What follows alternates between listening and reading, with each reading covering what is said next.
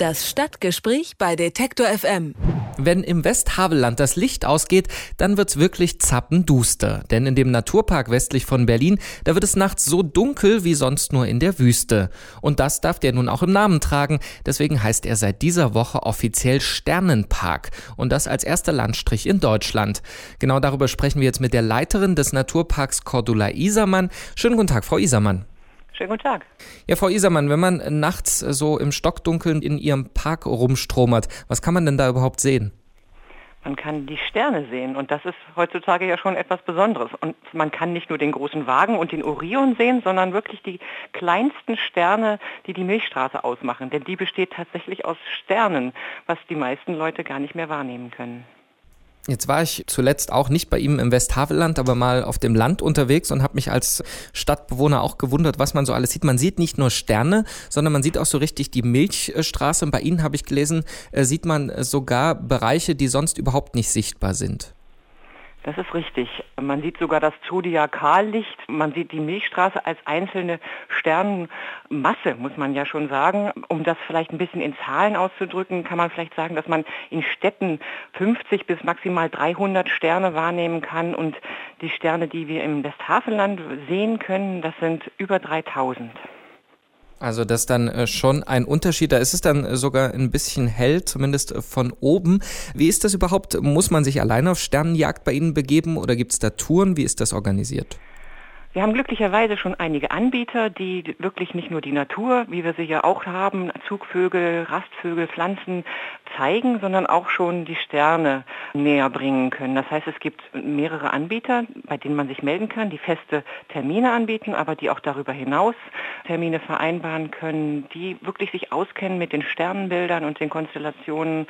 Die bieten wir in unserem Naturpark-Kalender an, der über unsere Internetseite aufgerufen werden kann und auch in der Region bei allen Anbietern ausliegen. Jetzt sprechen wir nochmal schnell über den äh, Titel äh, Sternenpark. Wie kommt man denn überhaupt dazu? Bewirbt man sich darum oder kommt jemand und sagt, oh, bei euch ist aber besonders dunkel, wir geben euch mal einen Titel? Das ist beides richtig. Also zunächst ist erstmal einer gekommen, der Herr Hähne aus Osnabrück, der festgestellt hat, dass es bei uns so dunkel ist wie sonst nirgends. Und daraufhin hat er uns angesprochen und wir haben Kontakt mit den Kommunen aufgenommen und zusammen mit den Kommunen haben wir eine Beleuchtungsrichtlinie äh, erarbeitet, zu, sich, zu der sich alle Kommunen inzwischen bekennen. Das heißt, sie werden zukünftig nur noch Beleuchtungen installieren, die voll abgeschirmt, also nur nach unten leuchten und warm weißes Licht abgeben. Und mit diesem Bekenntnis und mit einer Zonierung des Naturparkes, mit einer Kernzone und Pufferzonen haben wir uns beworben. Bei der IDA, das ist die Gesellschaft zum Schutz des dunklen Himmels, eine internationale Vereinigung, und die erkennt diese Titel zu das, was Sie gerade angesprochen haben, äh, zum Beispiel dieses abgeschirmte Licht nach unten, das ist ja seit längerem ein Thema. Unter dem Begriff Lichtverschmutzung wird das Ganze zusammengefasst. In Großstädten, Sie haben das gesagt, kann man das daran beobachten, dass man eben kaum noch Sterne sieht. Ist das ein großes Problem auch insgesamt für ja, hochentwickelte Nationen? Es ist ein Phänomen, was überall, insbesondere in Mitteleuropa und auch in allen entwickelten Nationen stattfindet.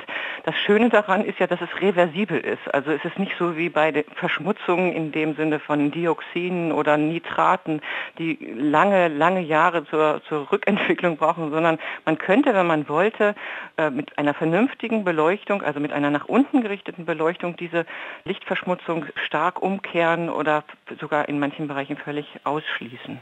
Und warum man das sollte, das kann man bei Ihnen im Park sich selbst anschauen. Dann geben Sie uns noch einen Tipp zum Schluss. Wann ist denn die beste Jahreszeit, um einmal Sterne zu gucken bei Ihnen im Westhaveland? Also am besten ist es in der Randsaison, sage ich, im Frühjahr und im Herbst, beziehungsweise im ausgehenden Sommer, wenn es noch nicht so arg kalt ist und man draußen fröstelt in der Nacht, aber es schon so dunkel ist, dass man wirklich auch die Sterne in, in ihrer Pracht wahrnehmen kann. Im Sommer ist es nämlich so, dass es gar nicht richtig dunkel wird bei uns.